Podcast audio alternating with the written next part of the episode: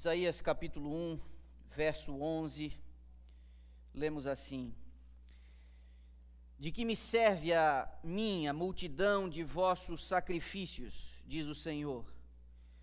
Estou farto dos holocaustos de carneiros e da gordura de animais cevados, e não me agrado do sangue de novilhos, nem de cordeiros e nem de bodes. Verso 13.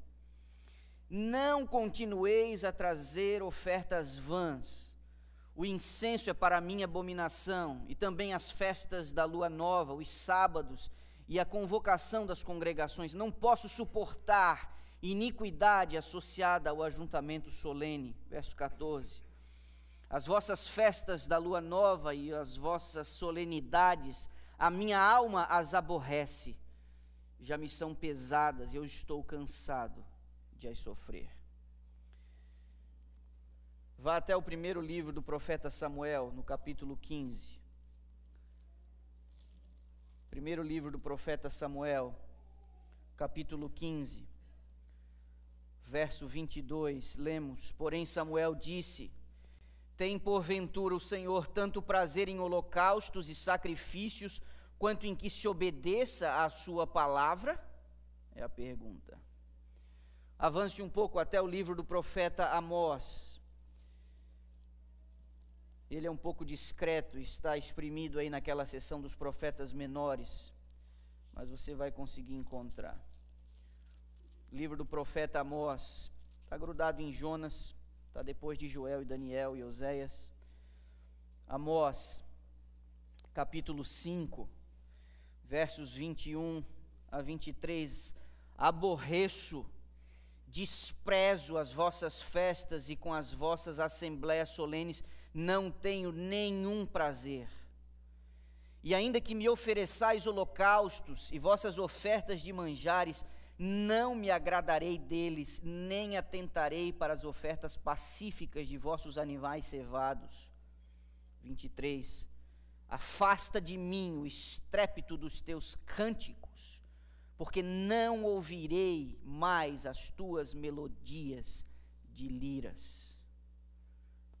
Um pouco antes, Jeremias capítulo 6, não muito distante de onde você está, livro do profeta Jeremias, capítulo 6, o verso 20, lemos: Para que, pois, me vem o incenso de Sabá e a melhor cana aromática de terras longínquas?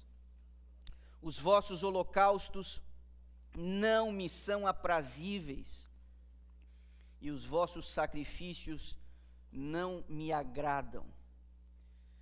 Meus irmãos, eu não sei que sensação se desperta no teu coração quando você lê textos como este, estes que nós acabamos de ler.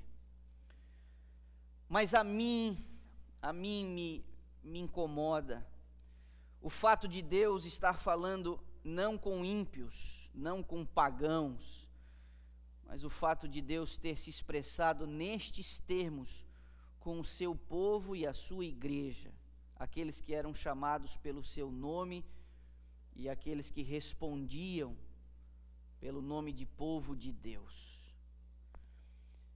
O tom que Deus utiliza nesses mais variados textos de pessoas que viveram em épocas diferentes, sob circunstâncias e lideranças diferentes. Este tom que a voz profética traz ao povo me traz me traz bastante bastante incômodo.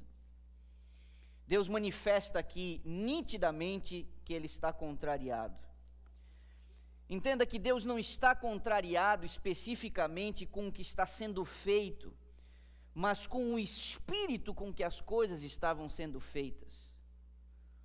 Deus não está dizendo, por que, que vocês estão me oferecendo holocaustos como se os holocaustos fossem uma invenção humana. Não, ele faz essas prescrições, ele ordena estes rituais, essas solenidades, mas estes rituais e solenidades não é o que traz incômodo a Deus, mas o espírito com que essas coisas estavam sendo feitas, porque é para espanto de muitos, é possível nós obedecermos e transgredirmos ao mesmo tempo.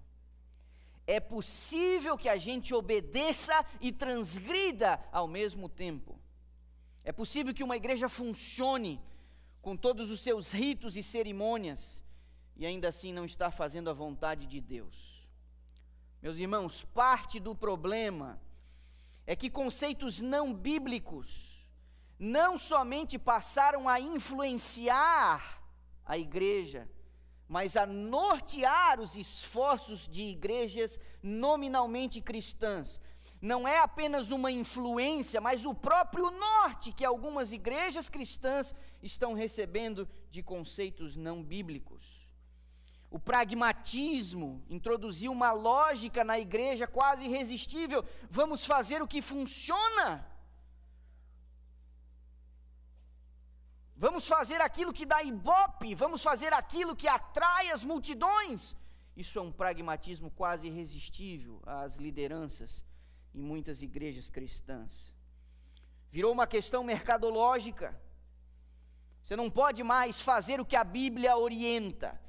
Isso está fora de moda, isso está obsoleto, isso, está rançoso, velho, mofado.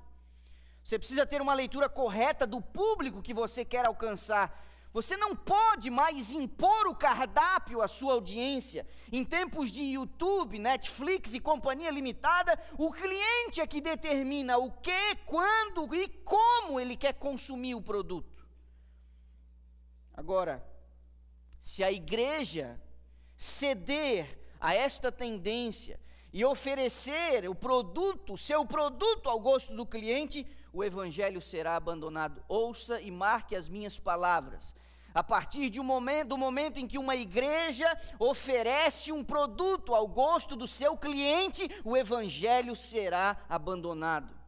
Simplesmente porque o evangelho não admite ser reduzido ao nível da conveniência humana. O evangelho, ele precisa ser entregue como ele é, porque é justamente por causa da necessidade humana. Se o evangelho é oferecido, se o evangelho é levado ao nível da conveniência humana, o evangelho não cumpre o seu papel de atender a necessidade humana, e a necessidade humana é diferente da expectativa humana. O evangelho por si só, em sua natureza, ele é escandaloso, ele é desafiador, ele é revolucionário.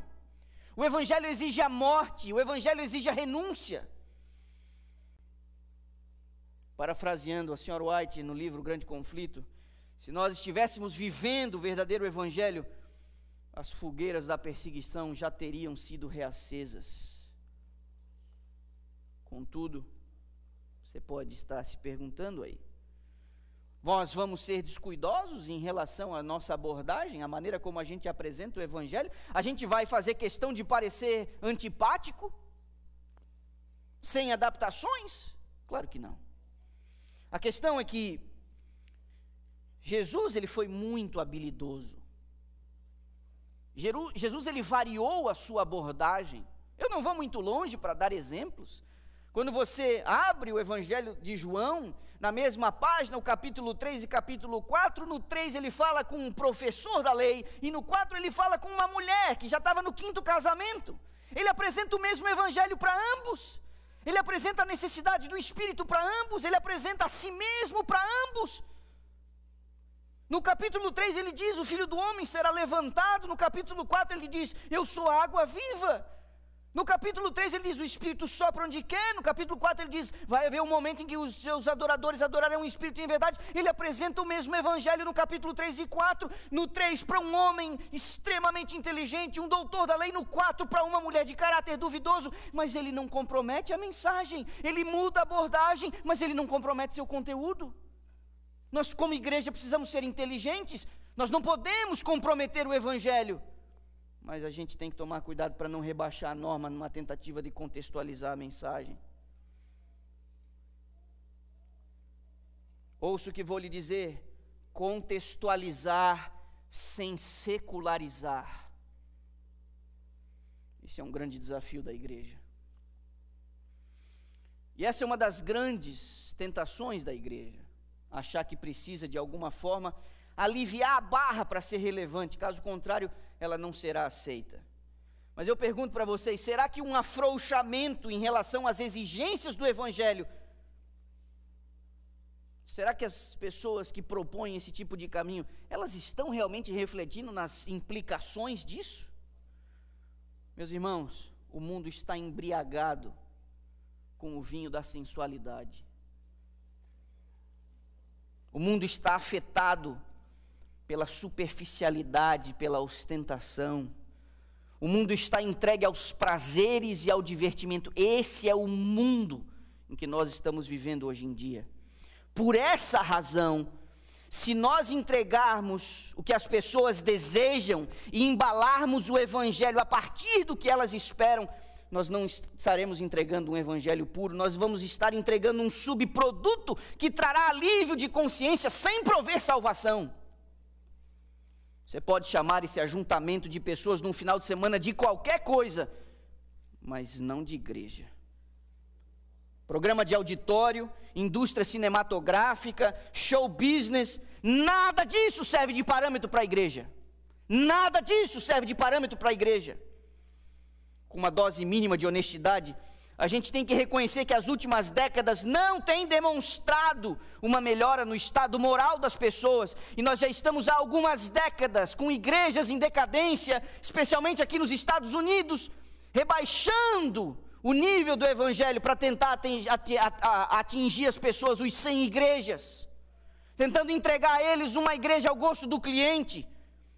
Mas os últimos anos têm demonstrado que as igrejas não têm produzido cidadãos do reino de Deus.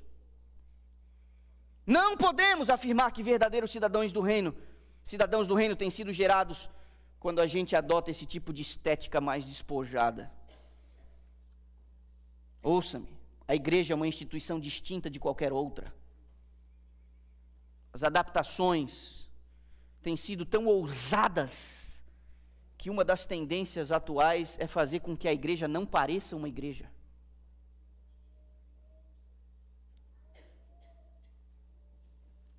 Vocês ouviram o que eu disse? Nessa onda de adaptar a igreja e o evangelho ao gosto do cliente, uma das coisas que estão sendo feitas por aí é apresentar uma igreja que não pareça uma igreja. Ela não pode se parecer com uma igreja. Eu não sei se estão tentando dizer que as pessoas são tolas, que elas não conseguem raciocinar direito. A tendência atual é vender uma igreja como uma espécie de ONG, um clubão de final de semana, um lugar de encontro com amigos, um espaço onde você pode ser quem você quiser, que ninguém o julgue, que ninguém o repreenda, que ninguém o perturbe. Um galpão com teto pintado de preto, um salão escurinho, preservando a sua privacidade, um nome bonito, uma logo moderna lá na fachada, sem vínculos denominacionais. Por melhores que sejam essas intenções, isso é uma cilada. Você não pode ter vergonha da igreja, pelo simples fato da igreja ser a menina dos olhos de Deus. Você não pode ter vergonha da igreja, pelo simples fato da igreja ser o corpo de Cristo na terra. Essa má compreensão eclesiológica, a eclesiologia é uma parte da teologia que estuda a teologia da igreja, essa má compreensão da eclesiologia, do que é a igreja, do seu papel, da sua forma, do seu propósito, uma má compreensão da eclesiologia acaba provocando uma distorção na forma como a igreja opera e no tipo de membros que ela atrai, nutre e gera. Uma igreja que não é igreja ela não vai atrair membros, nutrir membros e gerar membros para o reino dos céus. Lideranças, em face de, do crescente desinteresse das pessoas pelas coisas espirituais e pela igreja, sua falta de compromisso, do seu, da sua falta de envolvimento com as coisas do reino, eles chegaram à conclusão, algum tempo atrás, que alguma coisa precisava ser feita, e nenhum de nós aqui é bobo, ingênuo, em se conformar com o estado de letargia espiritual da igreja, sem tentar buscar alguma solução. Mas diante dessa necessidade, um dos caminhos adotados por líderes de pequenas e grandes congregações em declínio foi a busca de uma consultoria de empresas especializadas em crescimento de igreja. Essa semana eu consultei uma delas. Existem várias por aí. É uma empresa, uma empresa especializada em crescimento de igreja. No portfólio deles eu fiz uma pesquisa. Pesquisei a palavra Jesus na sua apresentação, na apresentação do produto, nenhum resultado. A palavra Jesus não aparece. Ok? Eu pesquisei a palavra Espírito Santo, nenhum resultado. Eu pesquisei a palavra Bíblia em todo o portfólio de apresentação deles, nenhum resultado. Palavra de Deus, nenhum resultado. Aí eu pensei, vou usar sinônimos. Quando eu pesquisei a palavra Cristo, dois resultados em todo o portfólio. Em algum momento é chamado de corpo de Cristo, em outro momento o impacto de Cristo. Nessa empresa especializada em crescimento de igreja, eles estruturam o, o produto deles produto que eles vendem a pastores, ministros ordenados, líderes de pequenas e grandes congregações que estão experimentando declínio. Eles estruturam esse produto em quatro pilares. Não é Jesus, não é o Espírito Santo, não é a Bíblia. Quatro pilares: estratégia, marca, tecnologia e marketing. Isso não é igreja. Eu entendo o desespero. Eu compartilho dos sentimentos de você ver desinteresse crescendo. Eu sei quão doído é você fazer coisas e parecer que essas coisas não surtem efeito, mas eu me pergunto também, qual a novidade disso? Esse sempre foi o problema. Qual a novidade disso? Os homens de Deus tiveram que lidar com isso, os profetas tiveram que lidar com isso. Vários homens de Deus ministraram em favor da igreja, do povo de Deus, e a presença de Deus não foi apreciada através dos seus servos e nem do ministério deles. Qual a novidade nisso? Estratégia, marca, tecnologia, marketing. O problema da igreja desde sempre é que ela não é somente composta por pessoas, a igreja são as próprias pessoas. Usando a alegoria de Paulo, quando ele compara a igreja a um corpo, eu posso afirmar para vocês, além de qualquer contestação, a única coisa que presta na igreja de verdade, a única coisa perfeita da igreja, é a sua cabeça. O corpo sempre foi enfermo, sempre foi.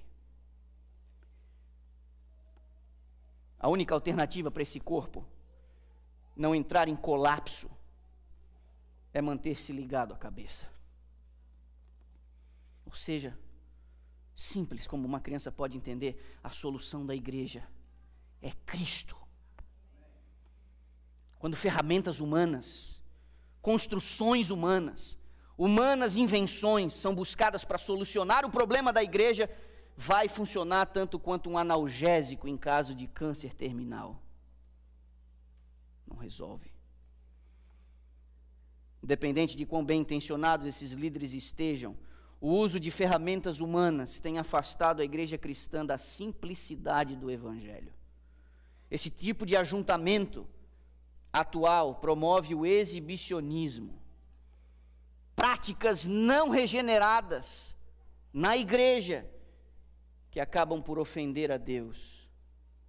Lemos aqui alguns textos no início é possível biblicamente nós reconhecermos que práticas, práticas religiosas, é possível biblicamente, pelos textos que lemos, reconhecer que os ritos religiosos podem trazer em Deus o seu mais profundo desagrado. Ele disse, e nós lemos: Não me agrado, não quero, me aborreço, não aguento mais. Essas foram algumas das expressões que os profetas utilizaram quando Deus mandou o recado através deles. Práticas não regeneradas que ofendem a Deus. Ajuntamentos que promovem o exibicionismo, porque eles não estão fundamentados em princípios bíblicos. Por favor, repare no que a serva do Senhor vai dizer em relação a alguma coisa sobre isso. Deve a verdade ser explicada com simplicidade, em caso nenhum devemos seguir o exemplo de exibicionismo demonstrado pelo mundo. Vocês estão vendo isso aí? Está ali a referência. Vocês podem ter e consultar isso depois, vai estar na internet. Ela diz em outro momento: quanto menor a ostentação e exibicionismo, maior seria sua influência para o bem. Os discípulos deviam falar com a mesma simplicidade com que Cristo havia falado. Ela diz ainda uma outra coisa, uma outra referência.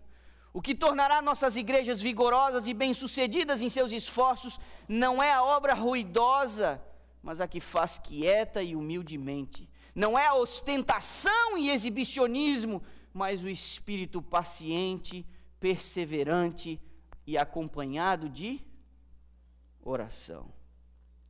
Meus irmãos, quando nós nos afastamos da simplicidade de Cristo, nós alimentamos na igreja, nos seus líderes e membros, tendências meramente carnais.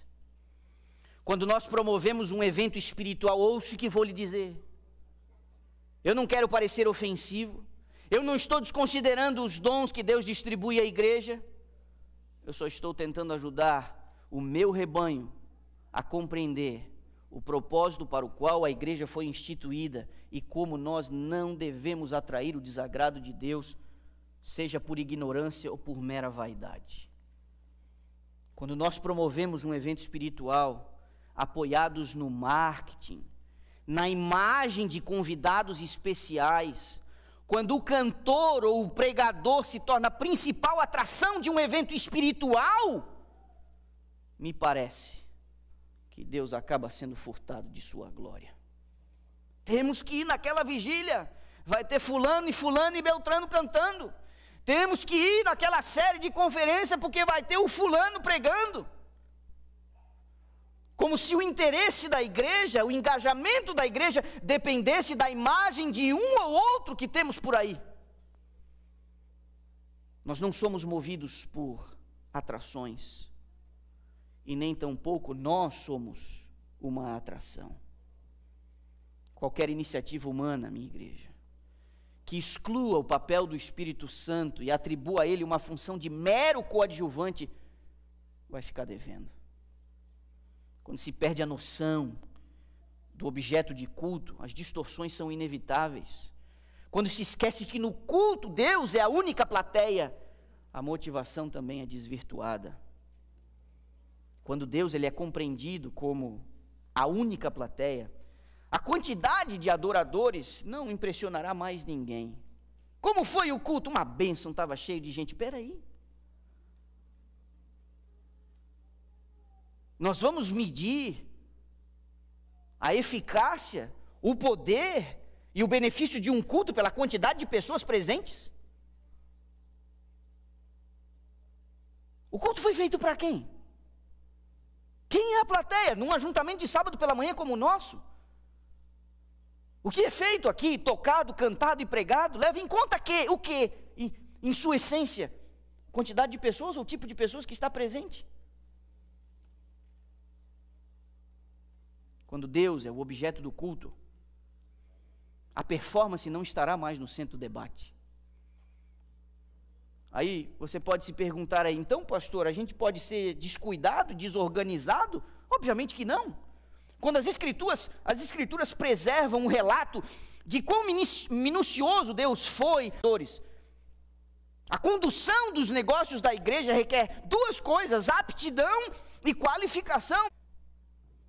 Os que são aptos e os que estão qualificados para desempenhar determinadas funções. Isso não pode ser desconsiderado. Contudo, serva do Senhor, ela ainda diz: não é a grandeza da obra, mas o amor com que é feita que determina o seu valor. São duas linhas. Leia aí e releia, por favor. Não é a grandeza da obra, não é a quantidade de gente, não é o movimento, não foi o orçamento, não foram os aplausos, não foi a audiência, a grandeza da obra, ela é da igreja. Ela diz: o bom êxito depende do espírito de consagração e abnegação com que o trabalho é feito. Ela ainda também diz amor e atributos que Deus mais aprecia. Meus irmãos, com que espírito nós nos envolvemos com as coisas do reino? Quando a gente participa de um ministério, me ouça por favor, quando nós participamos de um ministério, a gente faz com a intenção de servir a igreja ou a igreja nos servir? Quando você aceita um cargo, que expectativa você tem? Você tem a expectativa de servir a igreja ou que a igreja honre os teus eventos? Você costuma participar e apoiar ministérios da igreja sob a liderança de outros irmãos seus? Ou o seu envolvimento sempre acontece quando você é o cabeça, quando você é o diretor do departamento? Seu envolvimento depende do cargo que você ocupa ou você está ali para servir os outros que estão empenhando outras iniciativas? A gente fica chateado quando a gente não sente o apoio dos outros. Mas a gente sempre tem uma desculpinha esfarrapada para justificar a nossa ausência nos eventos e em outras iniciativas que não são feitas por nós mesmos ou alguém próximo da nossa família. Eu faço uma outra pergunta para você: seria correto, num culto, um cantor ou pregador deixar o ambiente e ir embora depois que ele se apresenta aqui na frente? Cantor que canta e vai embora, nem sermão assiste. Isso faz sentido? A gente não está falando de um culto a Deus, onde a presença de Deus ela é invocada, onde o seu nome é adorado. Tudo bem sair assim, eu venho aqui na frente, faço a minha performance, a minha apresentação e depois. Depois eu vou embora, porque eu já dei o meu showzinho. Para quem foi essa apresentação? Meus irmãos, a igreja não é um palco. A igreja não é um palco para nós sermos admirados.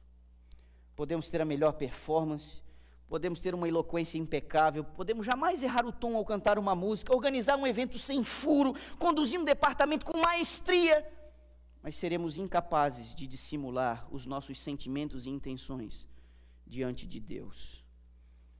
O apóstolo Paulo, ao lidar com vários desafios das igrejas que ele fundou, e estes desafios estão expressos em suas cartas, na primeira carta à igreja, à igreja de Corinto e a outra carta que ele mandou para Éfeso, ele diz que Deus distribui os dons e organiza a igreja com alguns objetivos. Ele fala de fim proveitoso, ele fala de aperfeiçoamento dos santos, ele fala da edificação do corpo, ele fala da unidade, ele fala da estatura de Cristo. Por isso que essas coisas são feitas. Mas, quando a igreja vira um palco, a gente não nutre um espírito de serviço, a gente nutre o espírito de exaltação própria. Isso não pode ser dissimulado diante de Deus. Deus sabe exatamente por que a gente faz as coisas que a gente faz. Quando o espírito com que nos envolvemos não é o correto, inevitavelmente desgastes e conflitos vão acabar acontecendo e surgindo. Mas a dinâmica da igreja, ela, ela às vezes, ela nos ajuda a gente aprender a ser contrariado. A gente precisa confiar que existe sabedoria na multidão de conselhos e que nunca foi desígnio do Senhor que as decisões da igreja fossem tomadas por indivíduos isolados, que o controle de uma comunidade de fé estivesse na mão de um ou de dois ou de três ou de uma pequena meia dúzia. Não é seguro que uma pessoa, ou um pequeno grupo de pessoas, numa congregação, tenha sobre si a responsabilidade de tomar as decisões sozinhas. Quando não se tem uma visão correta da igreja, quando os homens não se deixam guiar pelo Espírito, quando não nutrem um espírito manso e dócil, não haverá prosperidade espiritual. Ela diz, em algum momento, a serva do Senhor, no livro Desejado de Todas as Nações, o domínio torna-se o prêmio do mais forte. O reino de Satanás é um reino de força. Cada indivíduo considera todos os outros como obstáculo no caminho de seu próprio progresso ou um degrau sobre o qual pode subir para chegar a uma posição mais elevada. Uma compreensão errada do que é a igreja às vezes nos torna muito intolerantes no desempenho dos nossos ministérios da igreja. A gente vai atropelando todo mundo, não importa, tem que ser feito, porque eu tenho que ter um bom desempenho. Às custas de quê? A gente não pode impor as nossas vontades sobre os outros, como se a gente estivesse ocupando o centro do palco e tudo viesse a girar em torno das nossas preferências, em qualquer assunto que seja. Certa vez Deus precisou chamar a atenção de um importante líder, e esse camarada não reagiu muito bem. Vou pedir para você ir até o segundo livro de Crônicas, capítulo 16. Deus mandou um profeta falar com o rei. Segundo Crônicas, capítulo 16.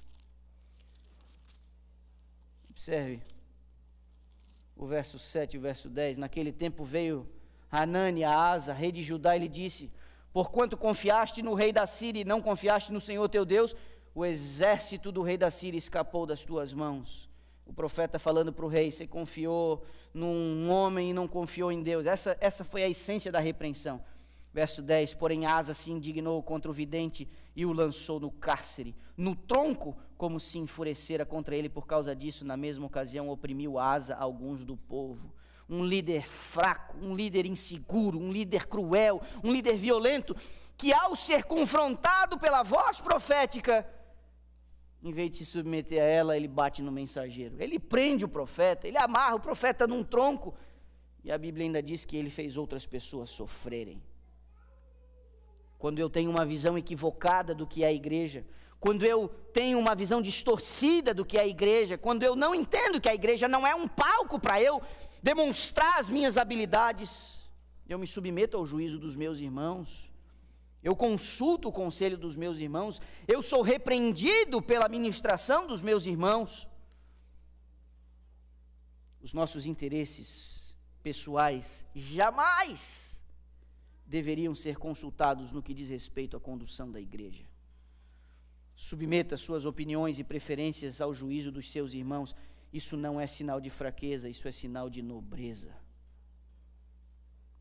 Todas essas ponderações que fizemos até agora nos trazem ao ponto mais sensível da mensagem. A busca por reconhecimento a expectativa de ser apreciado e elogiado no desempenho de uma tarefa espiritual. É a essência e é o clímax daquilo que nós entendemos Deus estar nos trazendo hoje pela manhã. Ao ser convidado a contribuir com a condução do culto, a pergunta que eu faço a você: você tira as sandálias diante da grandeza de Deus ou você se ajeita para ser admirado pelos homens? Qual é a postura do seu íntimo? Sendo honesto consigo mesmo e com seu coração, você é chamado para contribuir com alguma coisa da igreja ou na condução do culto, em horários solenes e sagrados que não podem ser desperdiçados. Qual é o sentimento que o move? No teu coração você tem a sensação de que precisa tirar as sandálias por conta da grandeza desse Deus a quem você vai servir e ministrar? Ou é de se ajeitar porque a casa está cheia hoje, não posso fazer feio, a minha performance não pode ser ruim. Meus irmãos, a igreja não é um palco. A igreja não é um palco para eu demonstrar as minhas habilidades. A serva do Senhor escreveu uma carta para alguém. Isso está preservado no livro Mensagens Escolhidas, volume 3. E uma outra carta no livro Testemunhos para a Igreja, volume 5. Eu vou pegar esses dois trechinhos e eu vou mostrar para você. Ela diz: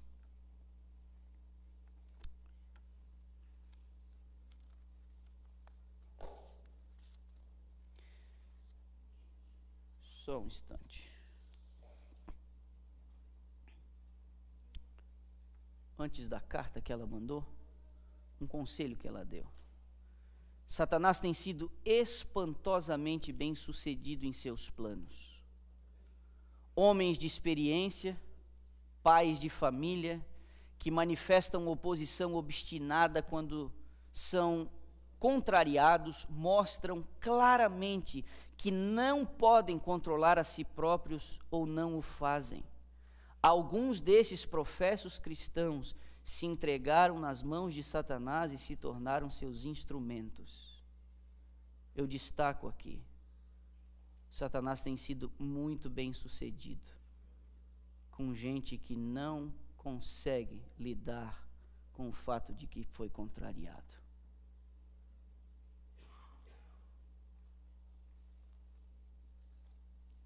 Vamos à carta. Ou não, ainda, ainda o texto, ainda o texto. Ela ainda diz alguma coisa sobre essas pessoas. Eles influenciam almas contra a verdade ao expressarem sua insubordinação e impaciente descontentamento. Embora professando justiça, estão afrontando o Todo-Poderoso. Embora professando justiça. Olhe para mim aqui, eu vou fazer uma, um breve adendo aqui. Uma das coisas mais difíceis de a gente lidar é com expectativas não, não correspondidas, que às vezes a gente tem que administrar na igreja, e as pessoas, quando contrariadas, elas se desculpam com argumentos espirituais. Aparentemente, essa pessoa está defendendo a igreja. Aparentemente, a pessoa está defendendo os motivos do bem da igreja. É muito difícil lidar com esse tipo de coisa. E ela diz aqui: embora professando justiça, estão afrontando o Todo-Poderoso. E antes de estarem cientes da enormidade do seu pecado, cumpriram os objetivos do adversário. A impressão foi deixada, a sombra das trevas foi lançada, as setas de Satanás encontraram seu alvo. Verdadeiramente, um pouco de fermento levedou toda a massa, diz ela. A gente tem que tomar muito cuidado. E não se engane, por trás de ressentimentos, por trás de, de, de sentimentos de contrariedade, há uma má compreensão do que de fato é a igreja. Há uma má compreensão. Vamos à carta agora, agora sim. O amor ao louvor, ela se refere a alguém, tem sido o principal incentivo de sua vida. Essa é uma pobre motivação para um cristão. Você gosta de ser mimado e louvado como uma criança precisa lutar muito contra a sua própria natureza. É duro para você vencer suas tendências naturais e levar uma vida santa e abnegada. Meus irmãos, olhem para mim. Eu vou dizer aqui para vocês. Estou com quase 18 anos na obra do ministério pastoral. E até hoje eu não consegui entender, e até hoje eu não consegui ser convencido de algumas coisas. Eu quero que você me entenda aqui porque a gente precisa construir aqui um entendimento maduro em relação à igreja. Você ainda vai ter anos de envolvimento com a igreja, sob a liderança de outras pessoas, liderando outras pessoas. Olhem para mim. Essa é uma carta que ela escreve para alguém que está dizendo que quer muito ser mimado e louvado. Uma pessoa que gosta, tem essa expectativa. Olhe para mim o assunto do elogio e da lisonja, o perigo de elogiar alguém, é um sermão para um outro dia. Hoje, hoje eu vou arranhar esse assunto, mas eu quero que vocês compreendam. Nós não ajudamos as pessoas quando nós amassageamos o ego delas. Nós não ajudamos. Nós não ajudamos as pessoas que têm uma expectativa muito grande de serem elogiadas e reconhecidas, ao fazer isso para elas, nós não as ajudamos. Uma coisa é você reconhecer esforço, uma coisa é você incentivar uma pessoa que está fazendo um trabalho que é um trabalho difícil. Isso nós devemos uns aos outros, nos incentivarmos, mas não, não, com o objetivo de, de dizer para a pessoa: olha, nós não ajudamos. Isso é imaturidade emocional e espiritual. E a carta que essa senhora, na qualidade de profeta, manda para alguém é nesse tom aí. Mas tem outra. E essa eu acho que é até pior. Porque essa ela manda não para um indivíduo, mas para um casal. Ela diz assim: O irmão X poderia ter servido muito bem nesse ramo da obra, caso juntamente com outros na igreja tivesse seguindo o caminho certo, mas ele não tem sido muito elogiado e muito, mas ele tem sido muito elogiado e muito mimado. Isso quase o arruinou.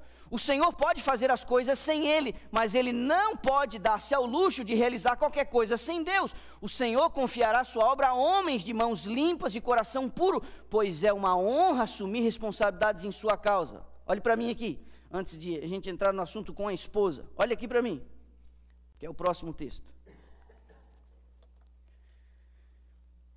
Nessa carta, ela não nega as qualificações dessa pessoa. ela não nega que essa pessoa poderia ser muito útil. Mas desde o início dos primeiros textos que nós lemos hoje pela manhã, não é apenas o que nós fazemos diante de Deus, mas com o espírito que a gente faz. E esse camarada, apesar de talentoso, habilitado, útil, ele tinha expectativas altas de ser elogiado e mimado. E igreja não é palco. Eu não posso exercer ministério. Eu não posso me envolver com as coisas na expectativa de que as pessoas olhem para mim e digam: Muito bem, você é. Uau! Nós não podemos fazer isso. Inclusive, eu digo a vocês, mesmo vocês que são pais, que têm filhos, e desde cedo vão conduzindo e vão introduzindo os filhos nos serviços da igreja, isso é fantástico mas a gente não elogia não sei pontos de caráter, a gente não elogia performance, a gente não elogia aparência, a gente não alimenta a vaidade, a gente não alimenta o mimo. Igreja não é palco, gente. E nós temos que tomar cuidado em relação a isso.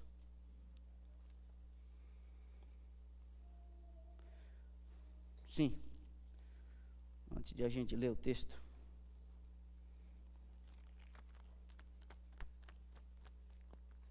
As ilustrações ajudam a gente, né? Vamos entender isso aqui como um ego, né?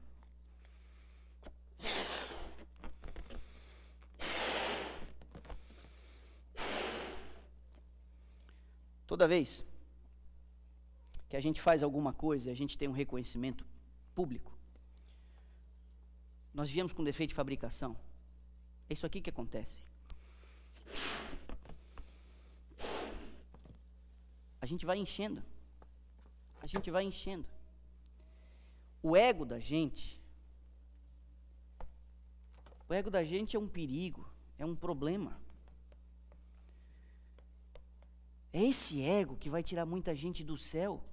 É esse ego que vai fazer com que alguns, no dia da prestação de contas, façam uma lista diante do juiz e digam: Mas, Senhor, em teu nome realizei milagres, expulsei demônios, fui pastor da igreja 35 anos, me jubilei, fui até o final no meu ministério, fui ancião de igreja por 20 anos, fundei três igrejas, fui o primeiro adventista num bairro lá, fundei, fiz um pequeno grupo, tinha pequeno grupo na minha casa, fiz um monte de coisa, dei estudos bíblicos, cuidei do ministério da mulher por anos, fui diretora das docas por não sei quanto tempo, você faz uma lista, você vai fazer uma lista diante de Deus e vai dizer: Eu fiz tudo isso aqui em teu nome e teve até alguma utilidade? Claro que teve, meu irmão. Sabe por que, que Deus usa mesmo assim as pessoas? Porque quando, quando Deus quer e precisa usar pessoas, porque Ele tem outros para salvar, Ele usa até uma mula. Ele usa até uma mula. Para fazer o profeta se ligar, ele fez a mula falar. Não vai poder agora ajudar a gente a fazer uma coisa ou outra que dê certo? Claro que vai, mas o problema é o ego. O problema é o ego.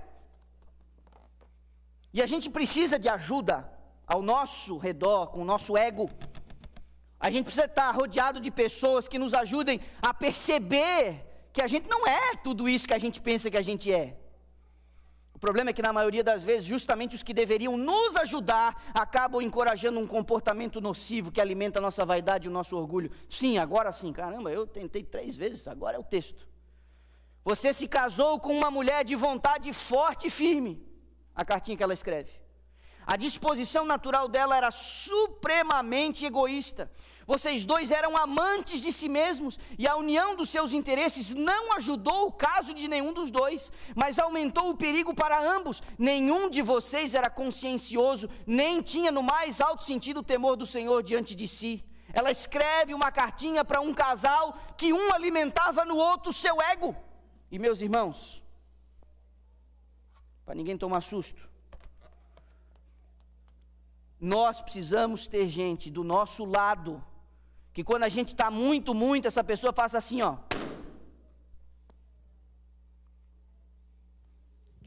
Você não é isso tudo. Esposa, marido, você precisa dar um chá de te liga no seu cônjuge. De vez em quando você tem que dizer para ele: olha, cuidado.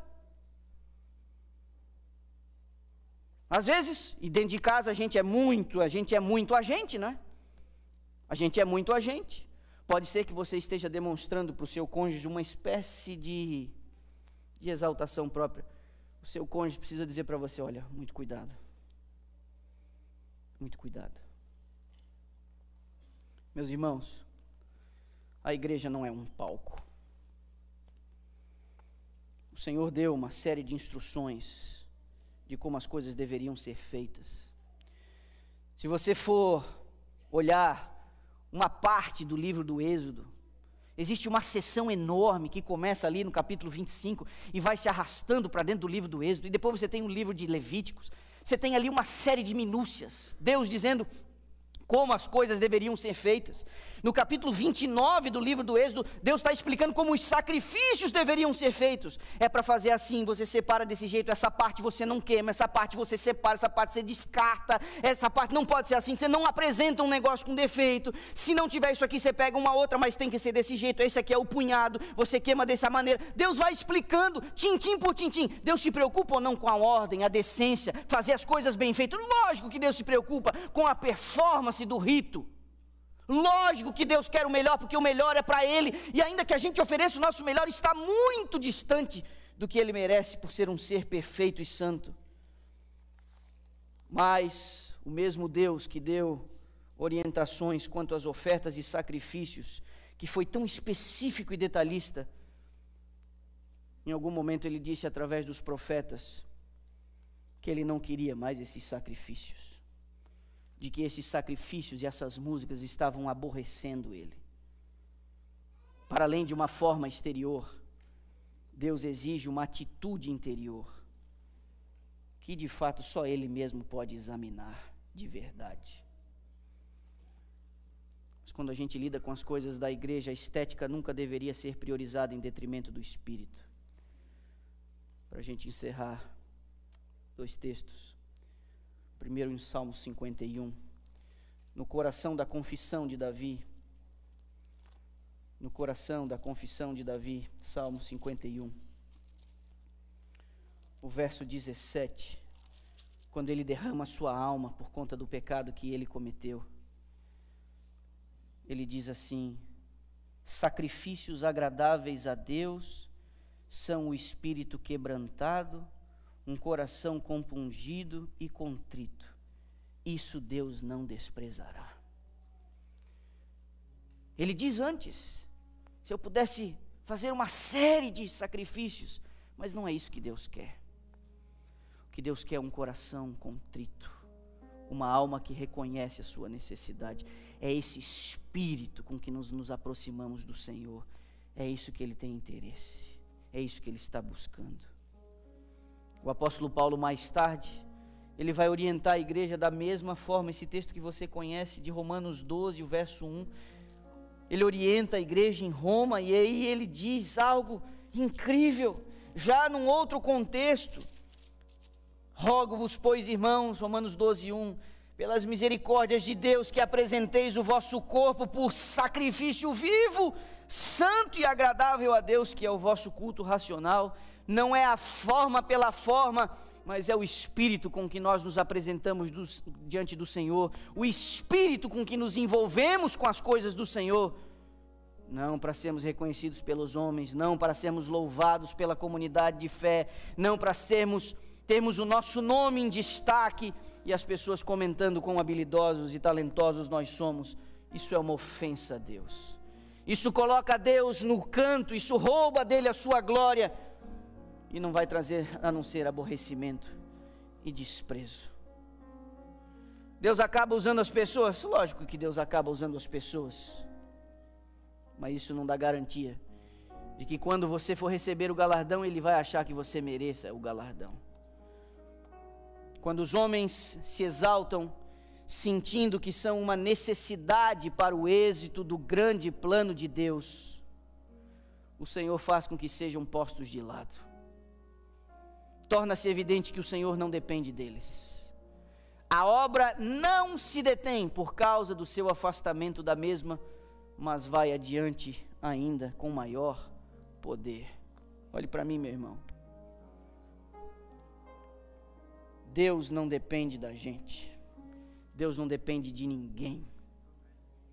Deus não depende de você e Deus não depende de mim. O envolvimento do seu povo no avanço do reino é um privilégio que ele nos concede, em primeiro lugar, para que nós preservemos a nossa alma no caminho da justiça e da salvação. Às vezes é dramático para uma liderança de igreja, para pastores e anciãos, líderes de departamento, chegar aqui na frente e se estribuchar para convencer você de investir na sua própria salvação, para convencer você de que o culto vale a pena vir, para convencer você de que a escola sabatina vai ajudar você na sua caminhada de fé, para convencer você que o seu filho deve chegar aqui cedo. A gente se distribui aqui na frente. Mas mesmo os que estão envolvidos, não estou falando dos que se acomodaram, não estou falando daqueles que adormeceram, não estou falando de, estou falando dos ativos, mesmo entre os ativos, os participantes, ainda entre estes nós precisamos tomar cuidado para a gente fazer com o espírito correto, para a gente fazer com o espírito correto, o espírito de serviço. Porque a igreja, a igreja não vai no meu ritmo, é eu que vou no ritmo dela. A igreja não vai atrás do que eu acho ser correto em relação à música. A igreja não vai atrás de mim daquilo que eu acho que é correto em relação à cor da parede. A igreja não deve se ajustar à minha preferência em relação à cor do carpete do instrumento que é utilizado ou qualquer outra coisa do tipo. É no diálogo do, com a comunidade em que essas são feitas e a igreja não tem que ir atrás de uma pessoa achando que tudo gira em torno dela. A igreja não deve se ajustar ao fato de eu achar que eu tenho talento e que absurdo eles não me colocarem na escala. Já disse isso antes, vou dizer, vou dizer. O que certifica o seu talento é a igreja dizer para você que você pode ser útil. Não force a barra. Mas tem muita gente talentosa que está aí sentada a estes eu digo: se envolva. A estes eu digo: vamos embora. Mas vamos com o espírito certo. Aos que hoje lideram, aos que hoje estão envolvidos, aos que hoje militam, a estes eu digo: vamos continuar com o espírito certo. Deus não depende de nenhum de nós, mas nos deu a honra de participar. O último texto diz: aqueles que acham que a obra depende deles, Deus vai tirar essas pessoas. Deus vai tirar. E Deus tira mesmo. Por quê? Porque Deus não pode ser furtado de sua glória. Tempos difíceis estamos vivendo, meus irmãos. Tempos difíceis. Tempos difíceis. Essa semana eu conversei com um pastor com quem eu me aconselho. Eu perguntei a ele, já aposentado: Você viu movimento hippie. Você viu Guerra Fria, a queda do comunismo como ferramenta política. Você viu vários fenômenos, estabilidades econômicas, superinflação, tudo isso você viu. Minha pergunta, depois de ter visto tudo isso, de ter trabalhado na igreja ao longo desse todo esse tempo, a minha pergunta é: esse de fato é o tempo mais difícil que você já presenciou em sua vida? Ele não levou um segundo para me responder, sem dúvida alguma. E nós estamos aqui, vivendo este tempo. Muito cuidado, são tempos difíceis. Na quinta-feira eu falei com uma pessoa,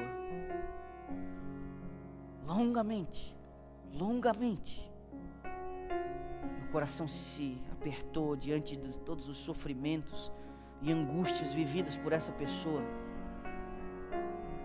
Às vezes eu converso com alguns dos meus parentes, alguns dos meus amigos de infância. Às vezes eu converso com líderes de igrejas em que fui pastor e eu pergunto: e Fulano, e Beltrano, e Ciclano? Muita gente ficando pelo meio do caminho muita gente apostatando, muita gente abandonando o caminho da fé, muita gente. Tempos difíceis. E um dos tempos difíceis, uma das características desse tempo difícil é que a igreja tem se transformado numa coisa que ela não deveria ser. Essa igreja brasileira de Dallas, nós vamos ceder a esse tipo de tendência? Nós vamos afrouxar as exigências do evangelho ao nível da conveniência de nossa plateia? Nós vamos nós vamos alimentar o espírito de, va de vaidade, de mimo, aqui um insuflando o ego do outro, ou nós vamos nos animar a servir com amor abnegado, entendendo que o que é feito aqui é feito única e exclusivamente para a glória de Deus. Meus irmãos, que Deus tenha misericórdia de nós. Você que está sentadinho aí, Deus tem algo para você fazer. Deus quer que você faça. Deus te deu as ferramentas para fazer.